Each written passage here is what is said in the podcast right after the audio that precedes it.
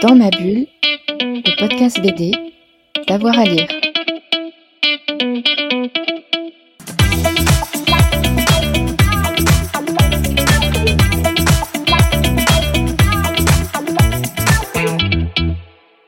On rentre dans la bibliothèque de Valérie Mangin. Euh, quels sont les trois albums préférés ou que tu nous conseillerais là aujourd'hui? Le premier, évidemment, après avoir parlé d'Alix, c'est mon Alix préféré, c'est Le Dieu sauvage. Un Alix fantastique où euh, on découvre une statue euh, mystérieuse avec des pouvoirs surnaturels qui va parvenir à chasser les Romains de la province d'Afrique.